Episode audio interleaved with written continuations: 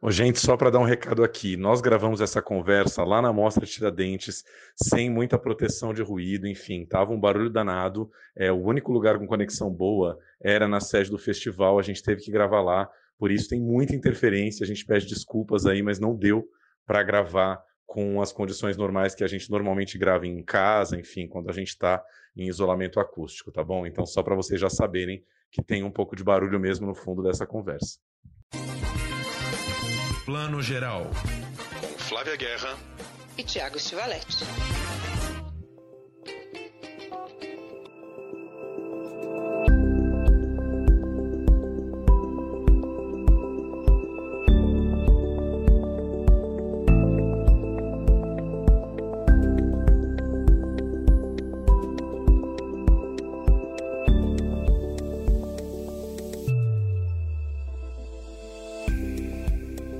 Dia, boa tarde, boa noite e bom ano. Essa é a primeira edição do Plano Geral, seu podcast de cinema e séries. Olha, 2023 está só começando, a gente está voltando de umas férias necessárias, mas olha, esse primeiro episódio já tem assunto. Para começar, a gente vai falar de Oscar e depois da Mostra de Cinema de Tiradentes, que abriu o calendário dos festivais no Brasil e abriu muito bem.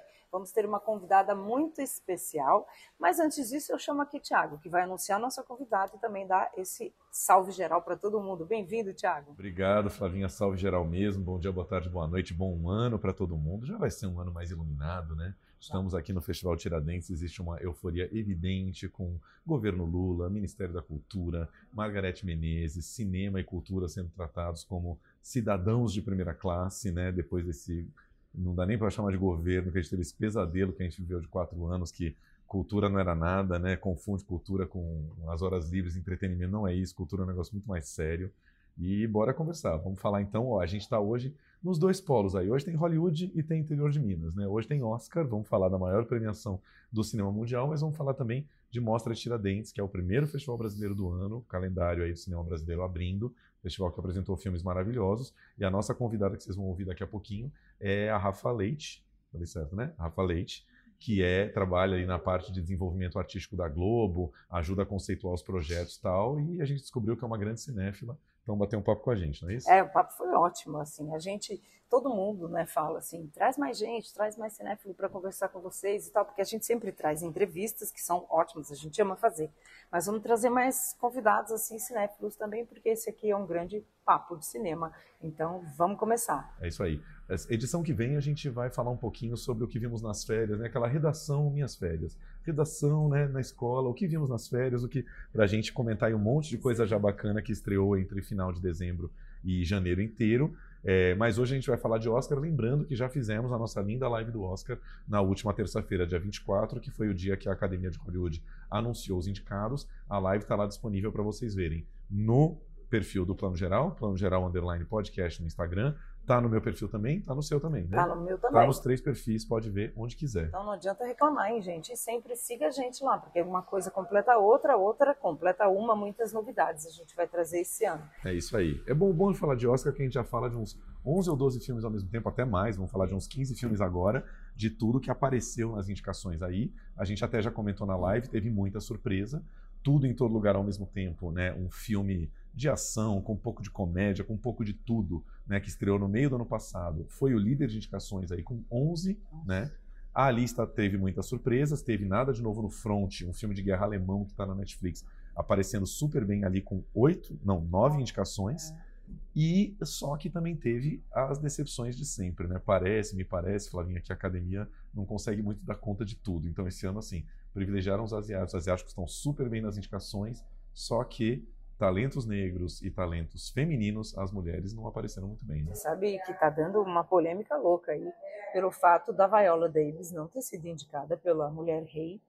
E eu, e eu concordo, assim, né? Porque, assim, a Angela Bassett foi indicada pelo Wakanda Forever, né? E é a primeira vez que uma atriz, e principalmente uma atriz negra, é indicada na categoria de coadjuvante por um filme de herói, filme da Warner, né? Não dá para dá para deixar de dizer, é um filme de herói, mas por um outro lado, essa heroína, que é mais do que não é um filme de herói. O, o Mulher Rei é um filme que também traz história, um filme completo, né? Aventura, drama, histórico, puta produção linda.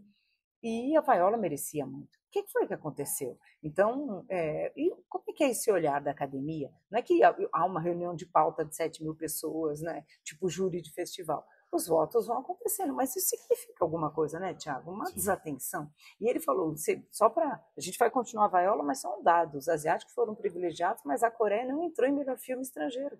Park Chan-wook, com decisão de partir, não entrou. Sim. Mas o que, que, você acha dessa história da vaiola? É, não, eu acho que foi uma furada absoluta, porque, assim, em termos de Hollywood, se você pensar, foi o primeiro blockbuster protagonizado por uma mulher negra, um personagem negro, uma atriz negra né? E, e, ela não aparecer nos indicados foi um completo absurdo. O que está acontecendo já essa semana, né, eu não li muito exatamente sobre a campanha, mas uh, a Andrea Riseborough, que é uma atriz nova, super desconhecida, né, meio que já entendeu-se que ela acabou ficando com a vaga da, da Viola, né? E aí o que está rolando é, parece que houve toda uma campanha um pouco por fora das amigas atrizes, não é isso? Levantando o nome dela, rolou uma campanha viral que emplacou. Aí não sei muito bem assim, porque é um pouco igual a eleições no Brasil, né? Talvez os métodos de campanha não tenham sido os melhores, mas assim, não acho que os votos tenham sido adulterados. Então, assim, se as pessoas votaram nela, enfim, tá lá, né? Vaga merecida também. O Oscar tem essa coisa cruel de você comparar talentos, mas o fato é que quando você olha o panorama, você vê uh, a categoria ator e categoria atriz principal desse ano, só tem branco, tirando a Michelle Yeoh, que deve ganhar é, como atriz, né, pelo Tudo em Todo Lugar ao mesmo tempo, os outros todos são atrizes brancas, atores brancos. Não temos um ator negro, não temos, né, não temos essa representatividade na campanha do Oscar esse ano. É, o filme, o filme que a Andrea está indicada chama To Leslie, que foi pouco visto também. O que estão dizendo aí que aconteceu é que as atrizes começaram a fazer uma campanha para ela, né? A, a, aliás, eu acho que é uma das outras favoritas a melhor atriz. Essa categoria esse ano vai desempatar bolão porque ou é a Kate Blanchett pelo Tar, e para mim ela é o filme, ou a Michelle Yeoh, né, pelo hype do tudo em todo momento, todo lugar, agora ao mesmo tempo. Enfim, difícil essa categoria, mas parece que até a Kate Blanchett, quando ganhou o prêmio, ganhou outros prêmios paralelos, comentou da, da Andrea, e aí o hype começou. Né? O, é, isso, para mim, é um grande exemplo de como o Oscar não é só sobre fazer um filme bom, ser uma boa atriz, é também ter um marketing bom, um hype bom, que a galera vai prestar atenção, vai estar na cabeça, não é aquele top of mind? É isso, Sim. e vai votar. Então, é mais do que só talento.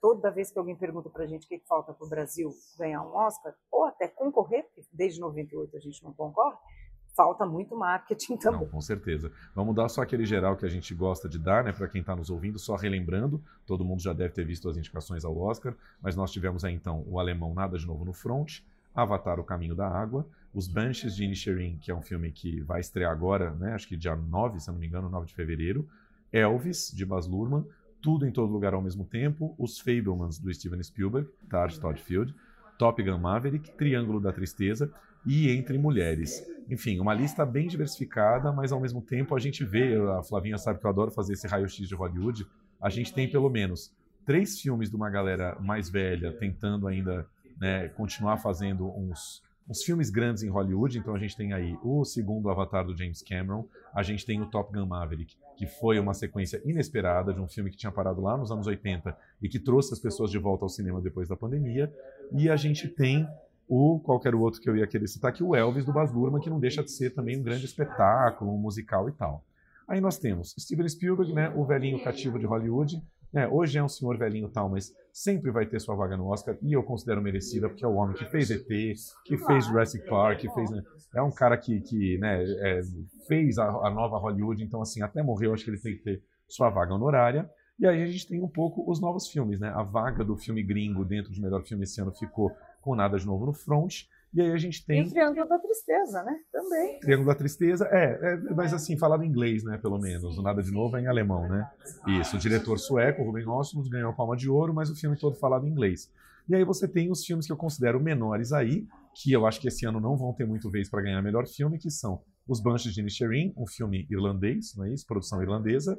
Uh, o Tar, que é um filme dificílimo, mas talvez assim, se fosse pensar apenas em estética, seria o meu preferido para ganhar. E uh, o Entre Mulheres, que virou aí o grande filme feminino do ano dentro dos 10 de melhor filme. Né? O filme da Sarah Polley, aliás, é o único filme com diretora, né, mulher, a concorrer ao Oscar. E a Sarah Polley, outra, vamos falar dos snobs, né? Falamos já da Viola, foi esnobada também. Ela não está indicada a melhor direção. Aliás, o James Cameron também não está. Então é interessante que a gente vê também que, mais uma vez, não tem nenhuma mulher indicada. Quem são os diretores? O Martin McDonough, pelo Benches of Sherry, que é o meu favorito, na verdade, eu, que eu mais gosto por gosto, tá? O Daniel, os Daniels, né, que é o Daniel Kwan e o Daniel Schneider, que são de todo lugar ao mesmo tempo, e o Spielberg, óbvio, né? Eu acho que ele tem muita chance de levar esse Oscar meio como uma homenagem a ele e o tudo em todo lugar melhor filme. Todd Field, não é Todd Haynes, Todd Field pelo TAR, e o Ruben Osterlund, para mim essa é uma surpresa pelo Triângulo da Tistreza, como a gente tem falado. Ou, ou Tistreza, como a gente costuma chamar, que é um filme que também ainda não estreou, né? Passou na Mostra de São Paulo, é um filme da Diamond, está para estrear aí agora também na reta final do Oscar. Só um parênteses aqui, a gente está com esse problema dos três Todds em Hollywood, né? O Todd Field é o diretor, é um cara que estava há 16 anos sem filmar mais um Desde 2006. Desde 2006, o último filme dele tinha sido Pecados Íntimos, um filme com a Kate Winslet, muito legal. Uh, aí você tem o Todd Phillips, que é o diretor do Coringa, que também está fortíssimo em Hollywood, porque Coringa, Coringa ganhou Veneza, está filmando dois com Lady Gaga, não é isso? E aí a gente tem o Todd Haynes, que é o mais cult de todos eles, né? Diretor de Longe do Paraíso, ou seja, a Kate já filmou com dois Todds, está faltando filmar com o terceiro. E olha que maravilhosa, tá sempre no Oscar. Aliás, vou te uma coisa que eu descobri, entre aspas, gente. A Kate, na minha cabeça doida aqui, tinha ganhado o Oscar pelo Elizabeth. Não, gente, não. ela ganhou pelo Blue Jasmine. Isso. E, né, um, e pelo aviador e também pelo coadjuvante, que eu lembro muito bem. É, o aviador foi uma coisa lateral, aquelas coisas de Hollywood. Foi uma micro participação fazendo a Catherine Hepburn. Exatamente. Ela faz aí, a Hollywood adora isso, né? E, e o outro que você falou é o Blue Jasmine, que ela tá fantástica Allen, também, é. né? Que prova o quanto ela é uma grande atriz dramática e cômica ao, ao mesmo tempo. E aí você vê. Então, talvez isso prejudique o terceiro Oscar dela e vá para Michelle Yeoh. Sim. Eu acho que. E tudo bem, vamos combinar você bem, Yoshita, que tem que prejudicar, porque já ganhou dois. Já deu, né? É uma atriz branca, loira, maravilhosa, cis, não sei o quê, do clube da Gwyneth Paltrow, do clube da Julianne Moore, consagradíssima. Vamos premiar Michelle Yeoh, que está aí em Hollywood há muito tempo. Você né? que me falou que desde os anos 30 uma atriz é, asiática não sim, ganha. Sim, sim. E a atriz asiática que ganhou nos anos 30 só se descobriu que ela era asiática depois, não é que ela morreu, não foi isso? É, o Chico, já citando o Chico aqui na primeira edição do A entidade. Chico que me informou, não lembro agora o nome da atriz, mas era uma atriz que obviamente nunca revelou sua identidade asiática enquanto se chamava em Hollywood, porque, enfim, não tinha nem por onde, né? Ah, década Graças de 30, né? Muito, muito preconceito, né? Imagina, sim. se hoje já tem. E a Michelle Yeoh, maravilhosa, ela, ela é uma, ela é da Malásia. Todo mundo acha que ela é chinesa porque sim. ela tem pai chinês e acho que mãe malaia, ou o contrário, desculpem aí a, a, falta de informação, mas ela né, ficou explodiu com o Tigre e o Dragão, Sim. o Clã das Adagas Voadoras, que a gente chama de são os filmes de ação wuxia, né? São os guerreiros wuxia, aquelas lutas chinesas que é um gênero em si, né? De literatura Sim. e de cinema asiático. E aí ela ganhou Hollywood o mundo, né? E finalmente ela vai, eu acho que ganhar esse Oscar. Você lembra do discurso dela no Globo de Ouro? Foi muito lindo que ela falou que ela, quando chegou em Hollywood, ela achava tudo maravilhoso, até começar a trabalhar lá e pois ver é. qual era a real. Totalmente. Vamos falar um pouquinho, eu quero falar aqui, vamos falar de atriz, ator e filme estrangeiro, que são categorias-chave, já falamos bastante melhor filme. Então, atriz, esse ano estamos aí com a Kate Blanchett, uma das favoritas, por Tar, um filme que ela faz, é um filme de ficção, tá, gente? Parece uma, uma história real, mas não é. É uma ma maestra do, da Filarmônica de Berlim que começa a se envolver, começam -se a descobrir escândalos de assédio sexual dela com, com mulheres que tocavam na orquestra. Né? Temos Ana de Armas pelo polêmico Blonde, onde a atriz cubana vive Marilyn Monroe. Andrea Riseborough, que a gente já comentou por esse filme que ainda não vimos, To Leslie. Michelle Williams por Os Fablemans, uma indicação que a gente até esperava que pudesse ser para coadjuvante, ela entrou na categoria principal, e a Michelle Yeoh por Tudo em Todo Lugar ao mesmo tempo. Bom, pelo que falamos aqui, né, Flavinha, a coisa está um pouco entre Michelle Yeoh e Kate Blanchett. É, a Michelle Williams foi indicada para melhor atriz porque são os estúdios que escrevem, tá? Não é a academia que escolhe. Então, eu acho que a, a galera do estúdio, né, do Spielberg ali, quis, porque é uma categoria mais nobre e tal, e conseguiram, porque para mim ela é total coadjuvante. Não é que ela não seja crucial para a história, Sim. mas o protagonista é o menino, né? Sim. Que não foi indicado. Mas, né, é isso, é o que está aí. É, eu queria destacar só a Ana de Armas, que é uma atriz cubana que tem feito muita coisa, tá no, no Entre Facas e Segredos, Facas pronto, e lembrei. Ela já foi Bond Girl, ela está crescendo muito em Hollywood e fez o filme da Marilyn Monroe da Netflix, o Blonde, que foi absolutamente apedrejado, as pessoas odiaram, porque realmente é um olhar extremamente machista sobre a Marilyn Monroe. Não conheço ninguém que tenha gostado muito de Blonde, mas ela se salvou, né? Não apareceu no Framboesa, onde já era um pouco esperado, e apareceu no Oscar. Claro que Hollywood valoriza alguém que faz Marilyn Monroe, mas é aquele caso bem interessante de uma atriz que se salva de um filme que não foi bem, né? Isso é muito legal. Miss Monroe, it's time.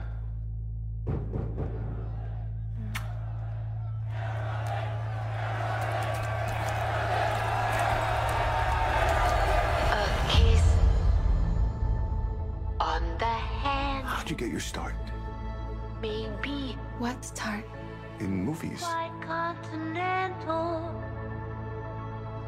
But diamonds are a girl's best friend. I guess I was discovered. Men grow cold as girls, I know you're supposed to get used to it. O filme só existe por causa dela, não é porque, porque ela faz a Marilyn. Ele só se sustenta porque ela tá espetacular como Marilyn. Ela encarnou. A mesma coisa, aí a gente já faz aqui a ponte que o Austin Butler fez com Elvis. Claro que a direção do Baz Luhrmann é outro nível, mas assim, o Austin Butler, ele encarnou, né? Recebeu o espírito do Elvis ali. É um trabalho primoroso, né, de, de construção de personagem. Assim. Eu, eu fiquei encantada com o trabalho dele. E já que Flavinha então falou em melhor ator, vamos lá. Colin Farrell por Os Banshees de Inisherin. Austin Butler por Elvis, né, o menino aí que dá vida ao Elvis, Elvis Presley no filme do Baz Luhrmann. Brandon Fraser, que muitos vão lembrar aí de filmes de, dos anos 90. A é, George da Floresta, né, George of the Jungle e tal, por A Baleia. Bill Nye por Living, não vimos esse filme ainda. É, o, o Living é uma adaptação do filme do Kurosawa, Viver. Sim, E aí o roteiro é do Kazuo Ishiguro e parece que é lindo mesmo, assim, não, não vi. E Paul Mescal por After Sun, que a gente ficou muito feliz, que foi a única indicação do filme After Sun, um filme lindo que deve agora já deve ter saído de cartaz dos cinemas, mas está lá na MUBI, né? Entrou em várias listas de melhores do ano, venceu o prêmio do júri da Mostra de São Paulo, que é muito difícil, concorre em mais de 40 filmes, foi o filme preferido do júri da Mostra. Um filme que a gente gostaria muito de ter visto incluído em melhor filme, né, Flavinha? Ah, Seria muito legal ter aparecido lá, mas muito feliz pelo Paul Mescal, porque essa indicação também está quase uma coisa convite de Hollywood. Vem aqui, vem aqui para o nosso lado, vem filmar com a gente. Você que é país de Gales, né? Se não me engano, venha, venha. Ele, ele acho que ele é escocês, né? Escocês, É, país de Gales. Eu acho, enfim. vamos lá, vamos apurar. Mas assim, a gente tem brincado, gente, perdoem a piada de tio velho, de Paul Nescau, que é um gostoso. né? Tem que falar isso, gente, porque ele é um, brincando aqui com todo respeito, ele é um super ator, ele tá ótimo, e a gente é fã dele desde a série. Não, e é uma série, vamos deixar mais uma dica aqui, é uma série de 2020 ou 21, se eu não me engano. Acho que 2020 foi o nosso primeiro ano de podcast, mais ou menos. 2020, exatamente. É daquela plataforma Stars Play, Stars com Z, é a mesma onde está o Gaslit. Normal People, Pessoas Normais, que é uma série maravilhosa, que foi um pouco onde ele explodiu, né? Onde ele apareceu para o mundo. A série é maravilhosa. Ele e uma menina, é, faz, a relação deles ao longo de vários anos, as idas e vindas do amor. Ele apareceu lá, né? E agora tendo o seu primeiro grande destaque no cinema. You know, when we were together in first year of college,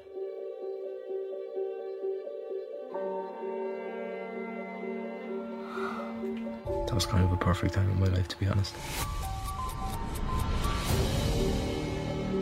It'd be awkward if something happened with us.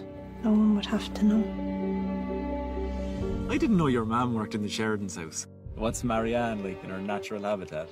I don't know, I don't see much of her. E, gente, aliás, a Irlanda tá bombando nesse Oscar, né? Porque o Banshees é irlandês também, e o filme que concorre a melhor filme estrangeiro é, é- parece maluco isso, né? Como assim? O irlandês é britânico e não é falado inglês e está no melhor filme estrangeiro? É isso mesmo, viu, gente? The Quiet Girl, né? Ou a garota, eu não sei como ele vai ficar em português, né? A garota silenciosa que ganhou, foi, premiado em Berlim. É um filme irlandês falado em gaélico, né? Ou Gaelic. É realmente um outro idioma. Por isso que ele entrou, tá? Porque a regra para o filme estrangeiro é o idioma.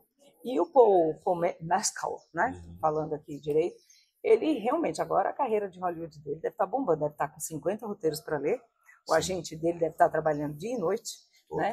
E falar em irlandês, o maravilhoso do Colin Farrell. O Colin Farrell, eu acho que mereceu muito essa indicação. ele ganhou a, a Copa Volpe, né, que é tipo a palma de ouro de ator, em Veneza no ano passado. Esse filme começou pequenininho, ele é um filme pequeno, quase teatral, e explodiu e o Colin Farrell chegou lá e eu acho muito justo. Então, a Flavinha está falando aqui porque ela viu já os Banshees no Festival de Veneza. Eu ainda não vi por enquanto, meu filme esteticamente que eu prefiro é o Tar, mas vamos ver o Banshees. Você vai continuar preferindo o Tar. O Tar. O Tar. É, o Tar é um filme muito difícil, tá? a gente já está em cartaz, estreou aí semana passada, né? Na última quinta-feira estreou.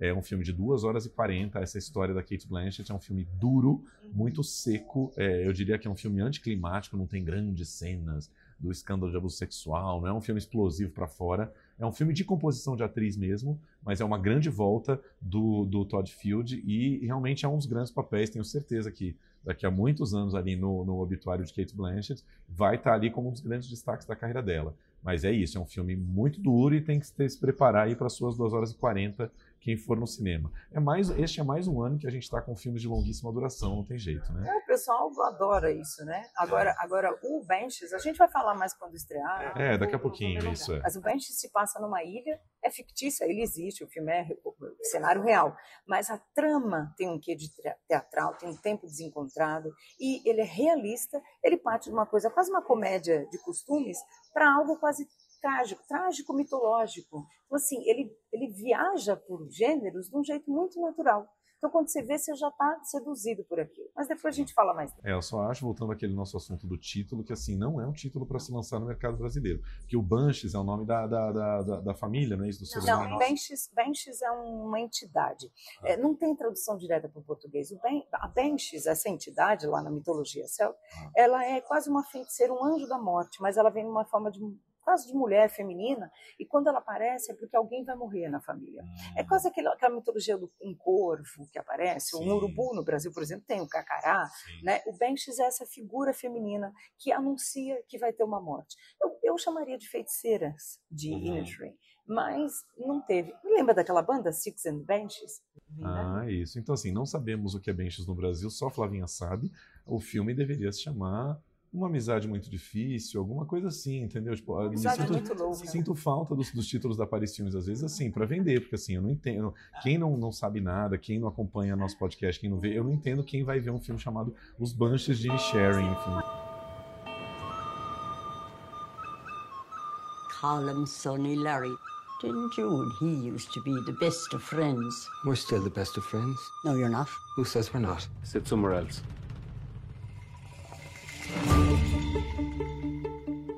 Now, if I've done something to you, just tell me what I've done to you. Well, you didn't do anything to me. I just don't like you no more. You didn't like me yesterday. Why does he not want to be friends with you no more? Why is he 12? What the hell's going on with you, me feckin' brother? He's dull, Siobhan. Queria só comentar rapidinho aqui, injustiças de melhor filme que foram muito comentadas desde a Variety e tal da, na, na, semana passada. A gente ficou bem passado com a ausência de Babilônia, Babylon, que também está em cartaz que a gente não comentou que estava de férias, que é um filme muito simpático, que tem uma força, né? É um filme que fala sobre a Hollywood dos anos 20, e a gente tende a achar que um filme que fala sobre a própria Hollywood já tem vaga garantida no Oscar, e o filme flopou completamente, tem alguma categoria técnica ali indicada, bem de leve, não tivemos Brad Pitt indicado, Margot Robbie está no seu melhor papel da carreira, e o filme tem uma força, tem uma energia, para mim é o melhor filme do Damien Chazelle, que é o diretor do La La Land, e o filme, por algum motivo, o que acontece, na verdade, ia dizer que não sei, mas sei o que aconteceu. Foi muito mal de bilheteria nos Estados Unidos, e aí o próprio estúdio resolveu não investir nem um centavo na campanha do filme pro Oscar. What about you? Sorry? If you could go anywhere in the whole world, where would you go? I always want to be part of something bigger. I love that answer. Something that lasts, that means something. Something yes. more important than life. Yes. It's written in the stars. I am a star. If I had money, I would only spend it on things that were fun, you know? Not boring things like taxes. I'm just one for everyone to party forever.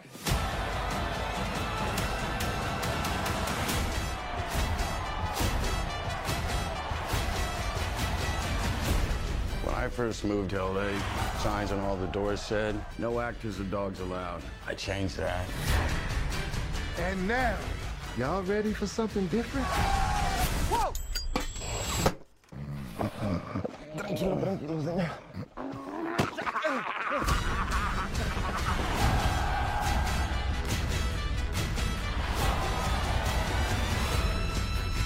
You know what we have to do? We have to redefine the form. Map those dreams and print them into history. Look up and say, Eureka! I am not alone. É uma pena, né? Porque ele vinha bombando, né, na expectativa. E eu acho que ele está indicado a uma outra categoria que eu acho que, é o que ele tem de melhor, que é desenho de produção, que na verdade é direção de arte. Exato. É um filme de época, né, anos 20. Sim. E eu não assisti ainda, mas Thiago disse, né? Todo mundo vem elogiando as, as sequências, são vertiginosas. E é, né? Sim, o filme, o filme tem um tom de comédia e são cenas longas e, e com, com um super ritmo, tem humor, tem tudo, os personagens são maravilhosos. É um filme que você entra e se envolve. Eu acho que é um filme que mostra a Hollywood dos anos 20 sem deixar de ser puro entretenimento, inteligente, enfim.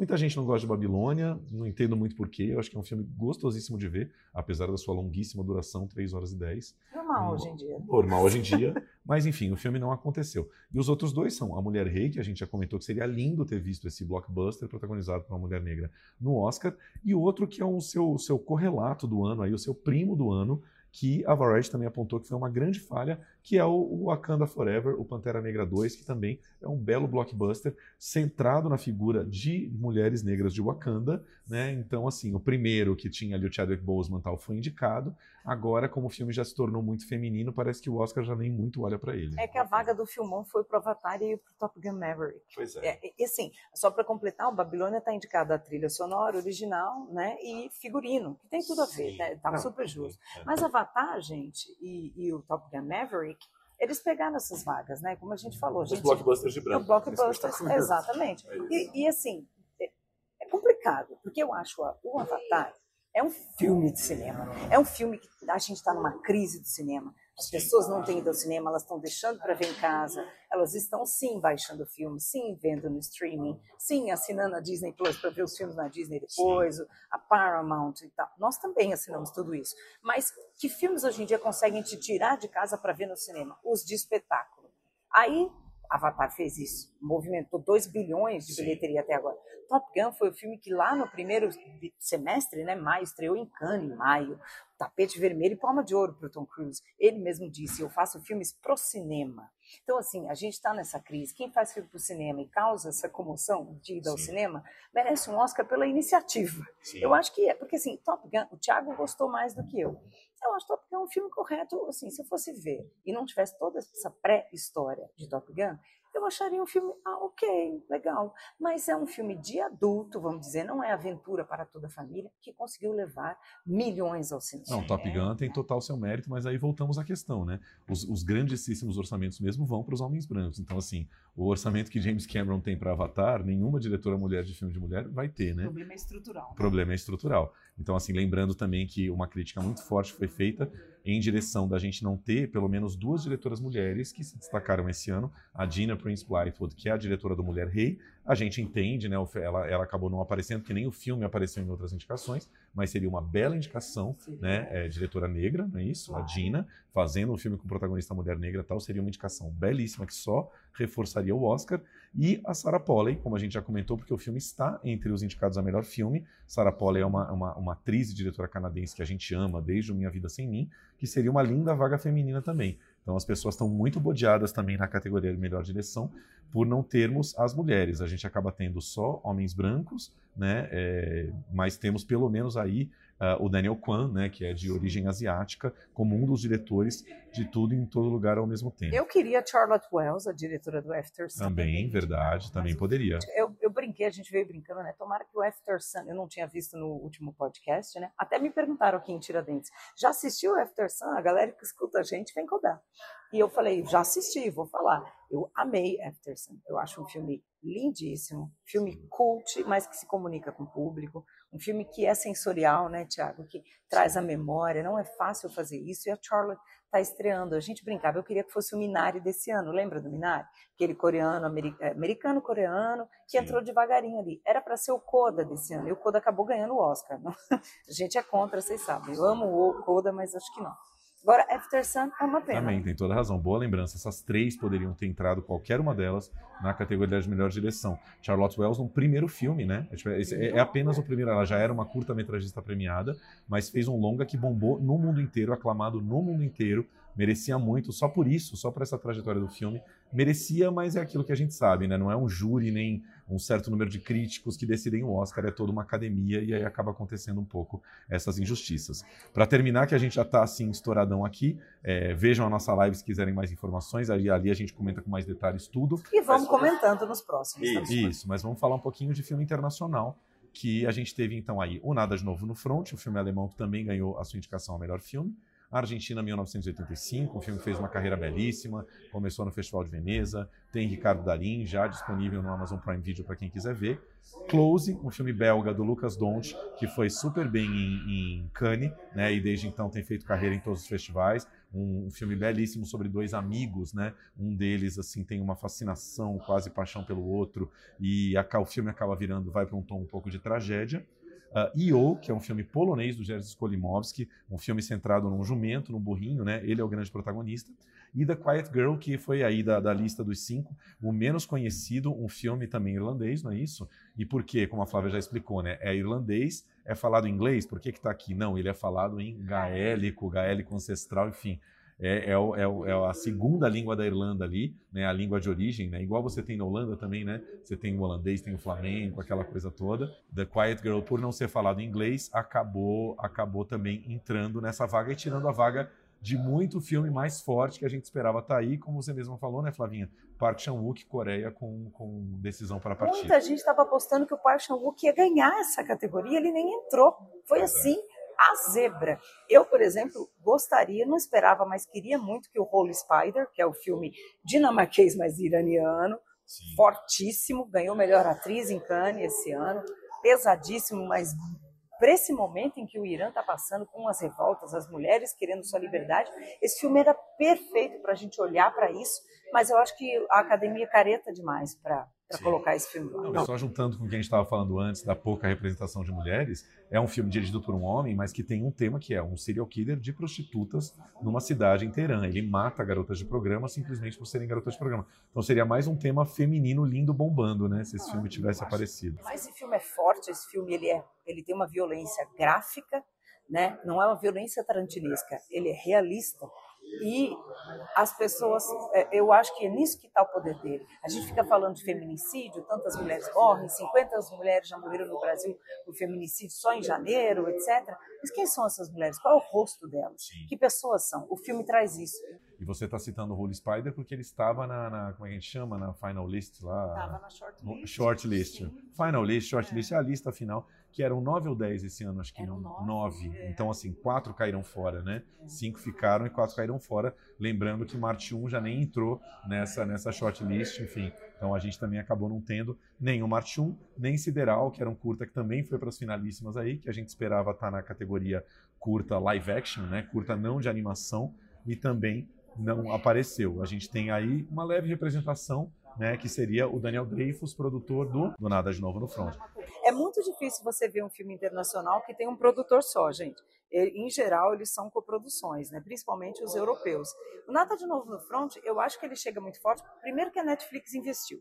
Aliás, gente, me surpreende muito que a Netflix não investiu em Bardo, que é do Inhárrito, e que estava nessa categoria pelo México. Sim. A Netflix ignorou o Bardo. Mas o Bardo, Mas o Bardo você que estava em Veneza, pode me dizer, ele não foi exatamente aclamado, foi bem polêmico desde Veneza, né? Ele já foi lançado em Veneza sem essa grande aclamação, entrou na Netflix final do ano, também um filme muito difícil, ouvi muita gente, gente mais fã do Inharito gostou, mas ouvi muita gente criticando, achando só uma punhetação autoral, enfim. Não foi um filme já bem recebido de cara, e aí a Netflix não é boba nem nada, eles vão e investem no filme certo, que eles sentem que tem entrada com a academia. Né? É isso aí, Bardo tá só indicada a melhor fotografia, que é linda mesmo, Darius Conde, é um filme lindo. Eu gostei de Bardo, porque a gente que é cinéfilo, curte as viagens autorais, egocêntricas, Sim. ególatras, assim, de um grande diretor como ele. Mas é essa viagem, você tem que é. embarcar nela, né? Mas a gente tem que ver também que a grande viagem ególatra do ano consagrada foi os Fablemans do Spielberg, filme também que a gente não comentou com detalhe aqui, porque Só não deu tempo. Mas que exatamente, mas que assim, é a infância do Spielberg, a infância, a formação dele como cineasta, a paixão dele por cinema desde criança, ele indo no cinema com os pais pela primeira vez, ele ganhando a primeira câmera para filmar, e tudo isso filmado não de uma maneira justamente, né? Eu não vi o Bardo ainda, mas pelo que todo mundo falou, um filme mais autoral, cabeçudo, tal. Spielberg filma com humor, quer dizer, você pode nem saber entrar no filme sem saber que é a infância do Spielberg, você vai se divertir do mesmo jeito, né? É um filme feito para grande público. Já Bardo não é um outro que eu vi você mostrando aí, indicado a fotografia. Império da Luz do Sam Mendes, que também tem um toque meio autobiográfico, que é um filme que mostra a relação entre uma projecionista um funcionário de um cinema negro no, numa cidadezinha do litoral da Inglaterra, um filme estrelado pela Olivia Colman. Também tem muito de autobiográfico da infância do Sam Mendes no cinema. Também não bombou esse ano, também não teve aclamação, não sei o que. Então, assim, tá rolando muito uma certa egolatria, os diretores falando de si mesmos no cinema. Só que aí, minha filha, Spielberg falou no ano, acabou, fecha os outros. Gente, é isso, falamos bastante também já de Oscar, agora ainda tem Tiradentes. É, vamos acompanhar Oscar dia 12 de março. Já muitos filmes em cartaz, muita coisa para ver. Temos aí o Nada de Novo no Front na Netflix, temos alguma coisa rolando no cinema ainda, os Fablemans, Star. Nas próximas semanas vamos ter os Banshees, vamos ter o Triângulo da Tristeza, o Close comecinho de março e o próprio Entre Mulheres estreia acho que um pouquinho antes do Oscar ali, do dia, do dia sei lá, dia 5, dia 6 ali de março, comecinho de março, enfim, ele estreia para dar tempo de todo mundo ver tudo, se quiser ver a lista completa dos 10 melhores filmes. E Oscar, 10 de, 12 de março, desculpa, deve passar na TNT e a gente ainda vai falar muito de Oscar nas próximas TNT, semanas. Globoplay também. Globoplay também tem passado.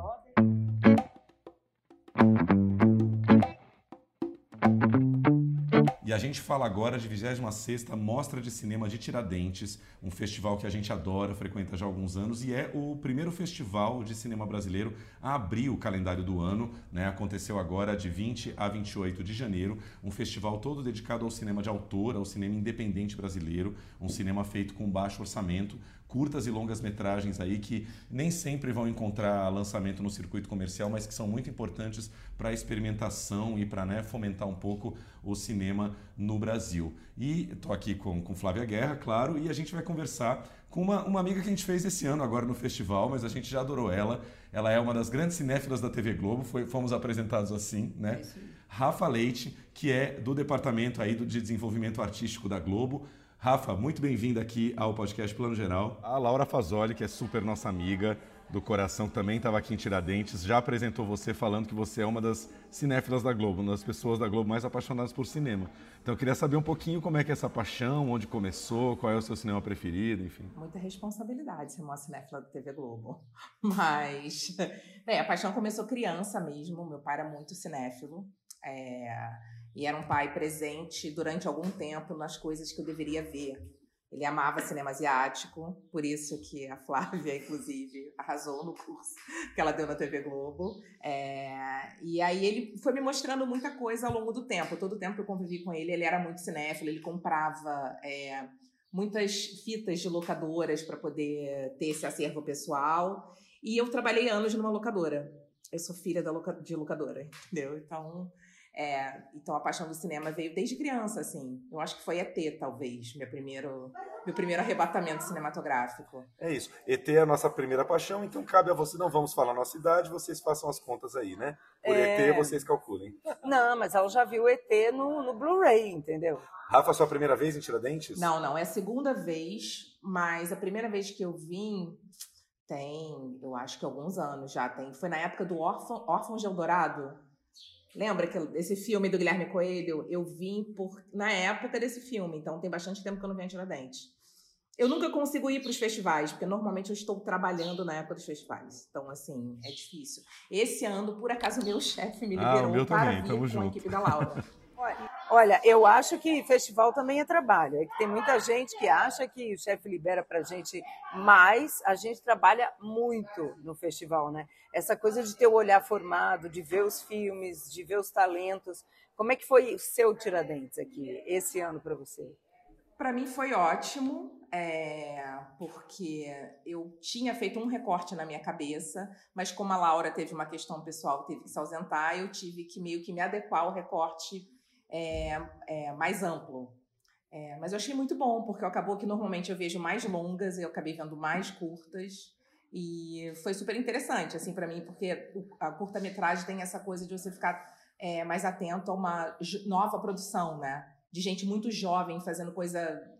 E eu achei que bem interessante esse ano, porque eu achei que os jovens estão muito contra o etarismo. Tem muito curta de pessoas é, jovens tentando colocar os corpos é, velhos em outra situação. Então, achei muito interessante mesmo. Não, tem toda a razão. Esse foi um dos recortes que a gente percebeu na curadoria, né? É, principalmente, vamos já que você tocou no assunto, vamos lembrar aqui um pouquinho dos filmes. O, como é que chama o filme? Animais Fofos. Os animais mais fofos do mundo, né? Os animais mais fofos e engraçados do mundo, só para vocês saberem, é um curta é, do Renato Circiles, que é um rapaz de São Paulo, jovem, né? É, recém-formado, já tem alguns curtas aí feitos, mas é a história de um, de um senhor, né? Um, um, cara ali, acho que de mais de 70 anos de idade, que trabalha como funcionário da limpeza de um motel, não é isso? E ele grava os áudios, ele deixa celulares com o microfone ligado para captar o áudio das pessoas transando. E ele leva esses áudios para o namorado dele. Uma sinopse maravilhosa. É né? maravilhosa. E o que eu acho, eu acho muito, esse filme especificamente, você colocar esses, esses corpos que são considerados mortos pela sociedade nesse contexto erótico, para mim, tipo, o filme, é, para mim é o meu filme do festival, assim. Porque eles são muito bonitos, eles são muito ativos, é, é muito. Eu achei que, que ele acertou muito.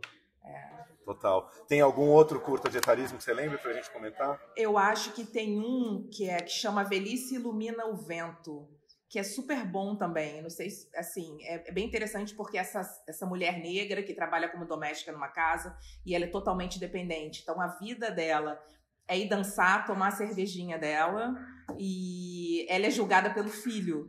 E ela vira e fala: Mas eu sou essa pessoa que gosta de dançar e dar beijo na boca. É, é muito maravilhoso. É, é, é, muito louco como assim a pessoa é assim a vida inteira, mas depois que ela fica velha, alguém vem e fala que você não pode ser assim. É, exatamente. Como assim você não pode, porque você é velho, você não pode tomar cerveja da mesma boca, sabe? exatamente.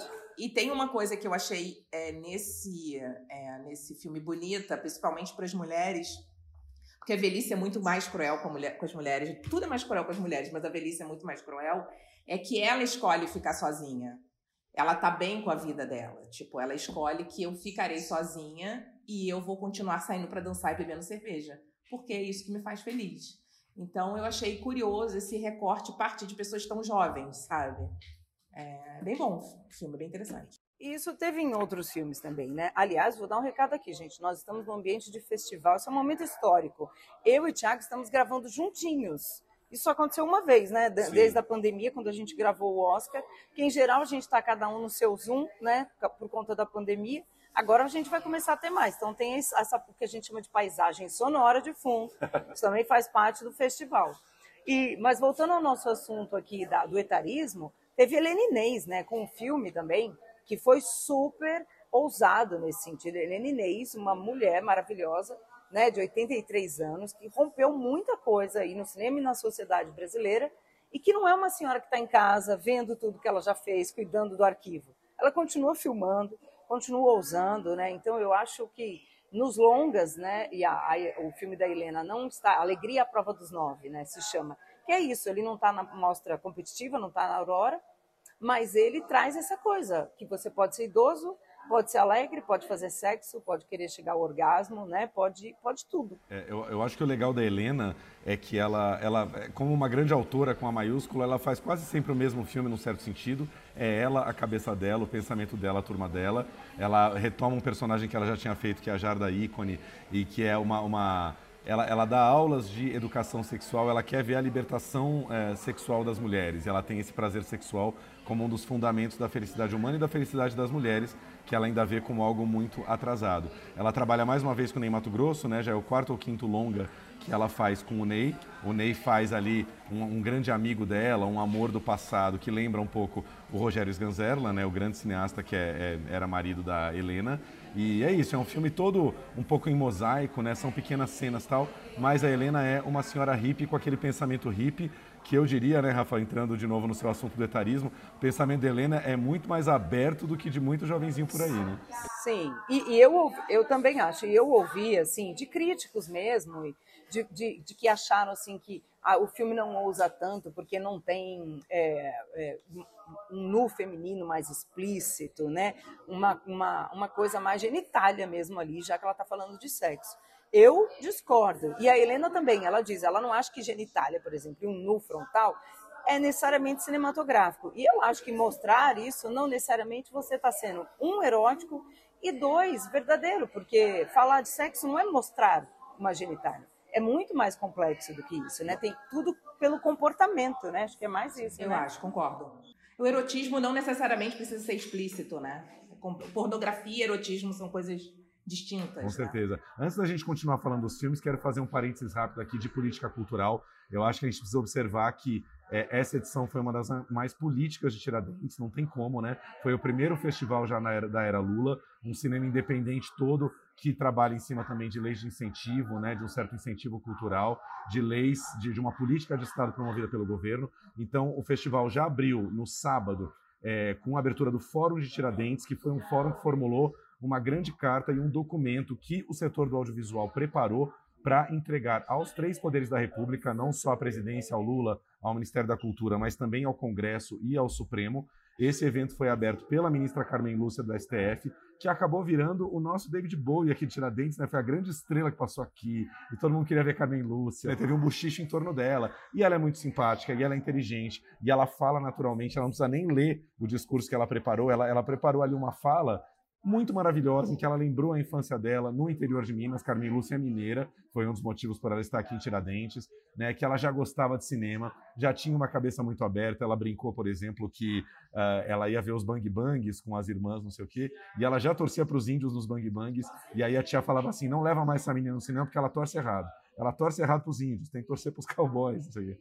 Ela foi, mas isso tudo, enfim, piadas e brincadeiras. Ela veio para abrir o fórum e reafirmar a importância da cultura e do cinema para a democracia, que é algo que, enfim, né, passou muito longe desse último governo. E lá para terça ou quarta-feira, se eu não me engano, acho que quarta-feira ou quinta, já perdi a noção do tempo aqui, é, teve um evento para a leitura da Carta de Tiradentes que essa galera formulou. Gente de todo o setor audiovisual, distribuição, exibição, uh, plataformas de streaming, tinha gente de todos os setores para discutir, enfim, o que o setor audiovisual quer e precisa nesse momento de terra arrasada, já que foram quatro anos não só sendo ignorados, mas destruídos pelo governo Bolsonaro. Né? Então foi um momento muito importante de dizer, olha, estamos aqui, estamos aqui vivos, mas estamos um pouquinho respirando por aparelhos e precisamos disso do, do poder do Estado. Né? Foi, foi, foi realmente um, uma organização do que o, o setor precisa para começar 2023 com o pé direito. É, vamos ouvir um pouquinho da Carmen Lúcia, que a gente tem esse áudio, e também da Vânia Lima lendo esse trecho da carta,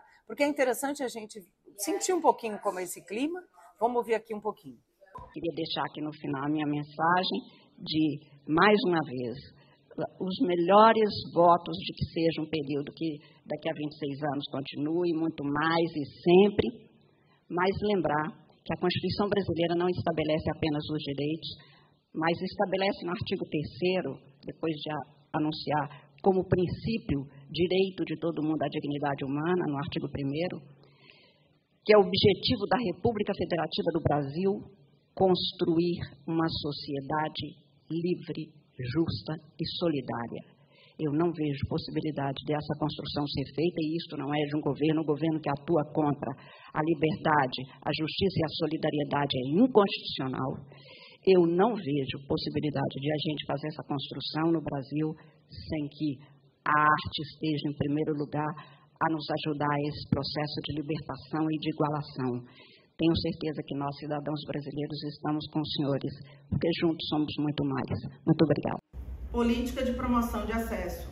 É necessário um foco estratégico na ampliação de acesso ao audiovisual, como direito fundamental de todos os brasileiros, implantando programas integrados às políticas afirmativas de combate à desigualdade social.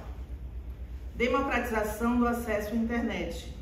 Resgatar o Plano Nacional de Banda Larga para incluir todos os brasileiros no acesso à internet Relações trabalhistas.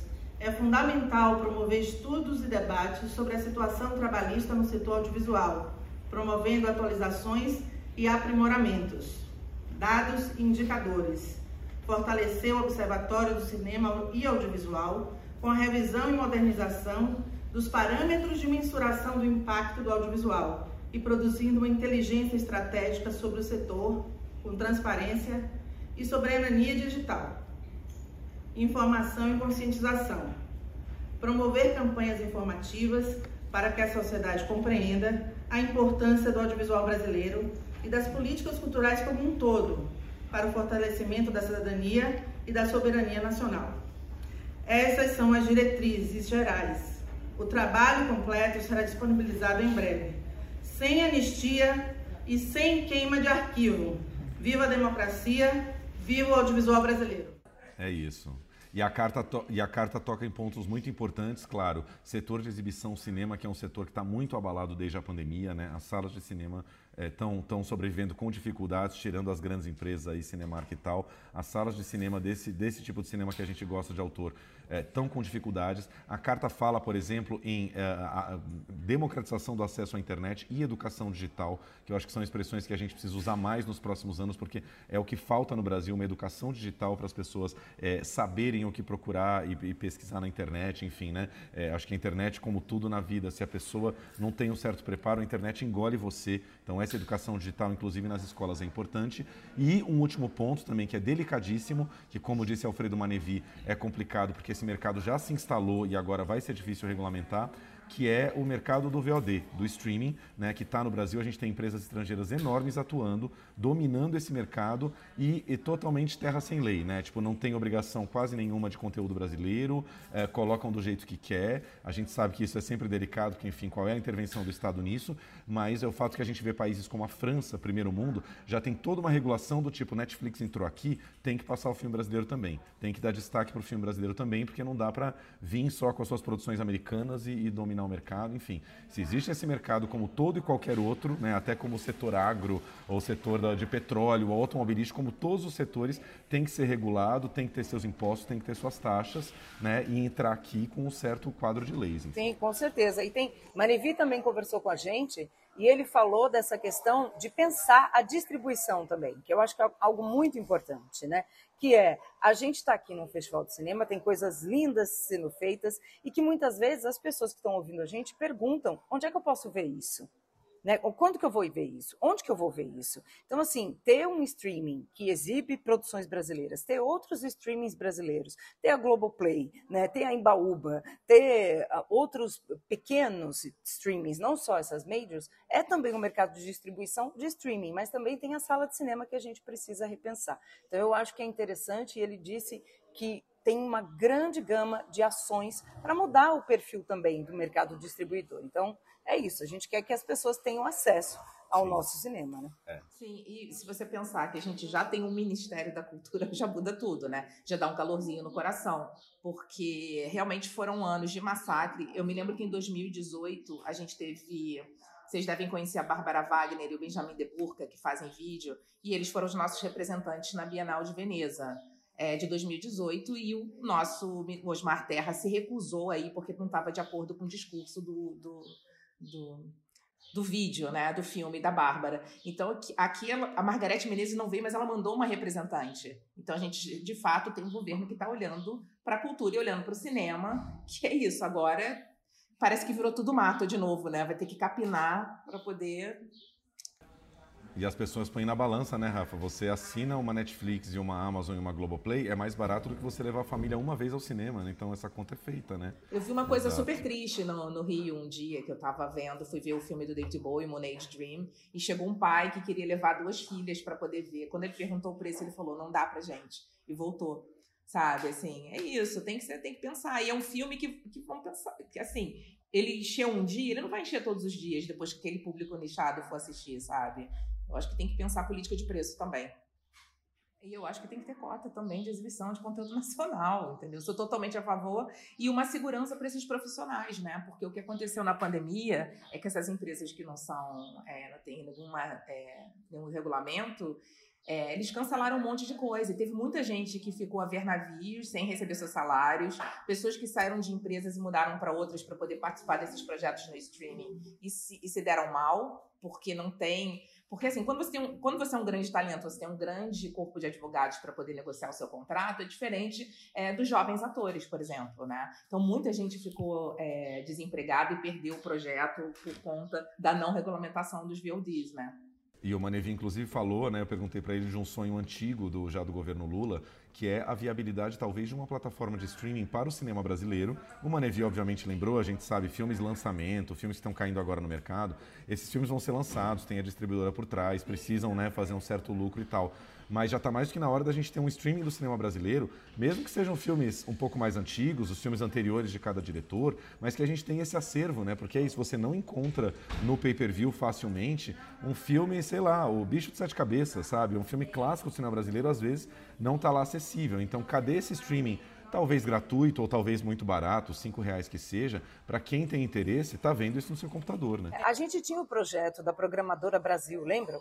Que a programadora Brasil né, é, pegou todo esse acervo de filmes que foram restaurados pela Cinemateca Brasileira e lançou em DVD. Eu, aliás, tenho várias caixas da Programadora Brasil. Então, acho que pode continuar isso e a Programadora Brasil se tornar um streaming Brasil, né? É isso que o Tiago está falando, para que ter acesso. A SP Cine já é a SP Cine Play, e existe uma ideia de transformar a SP Cine Play, que é o órgão né, de São Paulo, em algo nacional esse, essa ideia já está sendo ventilada, né? Porque Sim. já é uma experiência, já existe e já tem acervo. A Tata Amaral outro dia comentou: quando as pessoas querem ver meus filmes, eu falo, vai lá na SP Cineplay. Sim. Então, que isso se torne uma experiência nacional, que já existe, né, pelo, pelo estado de São Paulo, pela cidade, né? Pertence à cidade de São Paulo, mas já é um órgão brasileiro e eu acho que a gente tem que ampliar mesmo e ser o Brasil todo de verdade, né? de norte a sul. É isso aí. Vamos falar um pouquinho, a gente não falou até agora, da Mostra Aurora, que só para quem nunca veio a Tiradentes entender, é, digamos assim, a principal mostra competitiva do Festival Tiradentes. Tem esse nome, Mostra Aurora, porque são diretores que estão até o seu terceiro longa-metragem e que esse ano apresentou, nem vou citar todos aqui, mas alguns que passaram, As Linhas da Minha Mão, do João Dumas, que é um cineasta uh, aqui de Minas mesmo. É, Para quem não lembra, o Dumas é daquele filme maravilhoso Arábia, né, que ganhou Brasília Incrível. alguns anos atrás. A gente teve, por exemplo, uh, Peixe Abissal, do Rafael Saar, do Rio de Janeiro, que é um documentário sobre o Luiz Capucho, um escritor, um cara né, mais ou menos marginal do Rio de Janeiro, um grande ensaio lírico assim sobre a vida dele, reflexões sobre maternidade, morte e tal. Tivemos Solange, é, um filme do Paraná, de Natália Tereza e Thomas Austin, com um olhar muito feminino que passou ontem. A Vida São, São Dois Dias, do Leonardo Moura Mateus, um cineasta do Ceará que já morou no Rio de Janeiro e também, hoje em dia mora em Lisboa.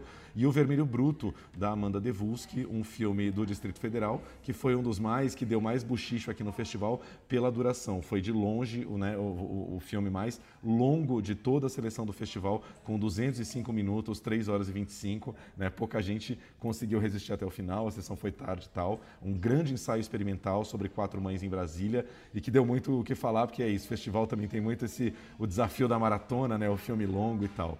É, é, Rafa, eu sei que você não viu todos, mas fala um pouquinho assim do que você gostou, do que você viu e Primeiro curtiu. eu vou reclamar, eu sempre reclamo de programação com um filme desses. Eu acho que tem que ser mais cedo, porque é, é porque, porque as pessoas são mais generosas quando elas estão menos cansadas. De fato, o último filme do dia, ele é sempre prejudicado para quem passa pela maratona, né? Chega no final do dia. Né? Essa sua frase vale para a sessão de cinema e vale para a vida, são né? Vamos notar, as pessoas são mais generosas quando estão menos É, cansadas. Gostei. De, de disposição mesmo, Claro. né? mental e física. É, quando eu tô exausta, eu não vou. Eu, eu vejo um filme todo dia. Quando eu tô exausta, eu não vou escolher ver um filme de 5 horas do, Be- do Belatari, entendeu?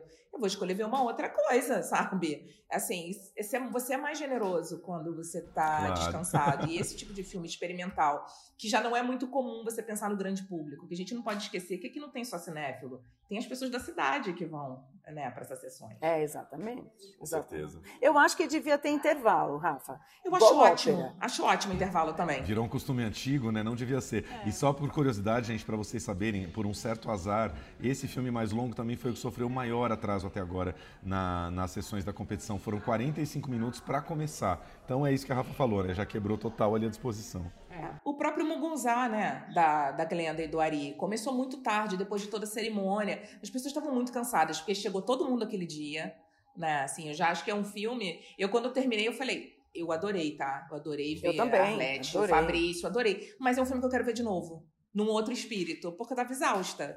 É, então, eu acho que eu reclamo da programação. Ponto. Programação. Mas você sabe que Mungunzá é, é muito interessante isso, né? Porque assim, é, só, só contextualizando, gente, a Glenda Micassi e o Ari Rosa, eles são uma dupla maravilhosa, né? Mineiros radicados na Bahia, em Cachoeira. e trazem todo esse universo de cachoeira, né, da Bahia, para o cinema que é uma coisa já disruptiva, porque a gente fica acostumado a ver ou as capitais, né, Salvador ali, ou o sertão, né, esse, essas visões meio estereotipadas, e eles trazem de outro jeito, histórias de afeto, e esse cinema mutirão, né, que foi o tema do festival esse ano, né, cinema de equipe, cinema feito com poucos recursos, muita paixão e tal. Então, eles foram homenageados, é por isso que o filme passou na abertura. Mas eu concordo com você. Tem a ansiedade de abertura, tem a, o cansaço, né? E tem toda aquela coisa da festa. Então eu acho que ele merece outra sessão. Deixa sim. eu só fazer um comentário rápido aqui. É, Ari, Ari Rosa e Glenda Nicásio, como a Flávia falou, foram os homenageados do festival. Tiradentes sempre abre com homenagem a algum artista. Esse ano foram eles que são uma dupla. E, e são mais conhecidos, para quem talvez tenha ouvido falar, o filme mais famoso deles se chama Café com Canela. É um longa lindíssimo que passou aqui em Tiradentes também. E que, se eu não me engano, está no Amazon, na Amazon Prime Video. Esse filme está lá.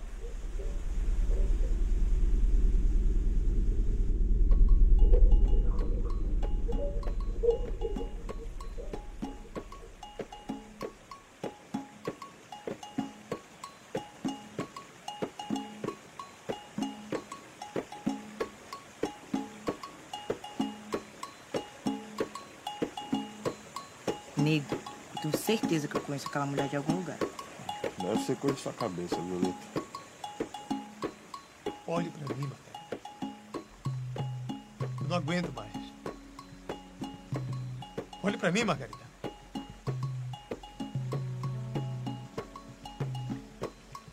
Tá enlouquecendo. O meu amor reage, pai. Ele morreu, mas tu continua viva.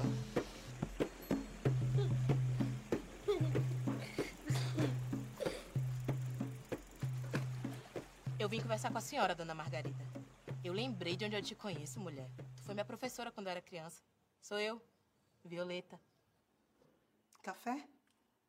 Cala a boca, cala a boca! Eu não quero ouvir mais nada! Essa mulher de suas memórias morreu! Morreu junto com o filho! Sai! É, Rafa, mas fala aí da Aurora o que você viu, o que você gostou. É, eu vi, eu acho que eu vi Peixe Abissal. Eu achei excelente. Eu fiquei achando que o, o Capucho era o nosso Daniel Johnston. Vocês conhecem esse documentário? Vocês conhecem o documentário desse músico? Não. É um músico americano que era super underground. E ele foi, tipo, gravado por grandes bandas, tipo Sonic Youth, Nirvana. Toda a galera underground conhecia, idolatrava, e só o grande público que não conhecia o Daniel Johnston. E ele tinha algumas questões de saúde, morava com alguns pais também e tal. Eu fiquei achando que o Capucho, esse documentário me lembrou muito o Daniel Johnston. Eu adorei o Peixe Abissal. Sou um peixe profundo. Para nós, peixes profundos, como não somos capazes de nos agrupar como fazem os da superfície, o desejo acaba por nos lançar à clandestinidade. Inês, onde que tá a santa? Tá ali, ó. Aquela coisa dourada.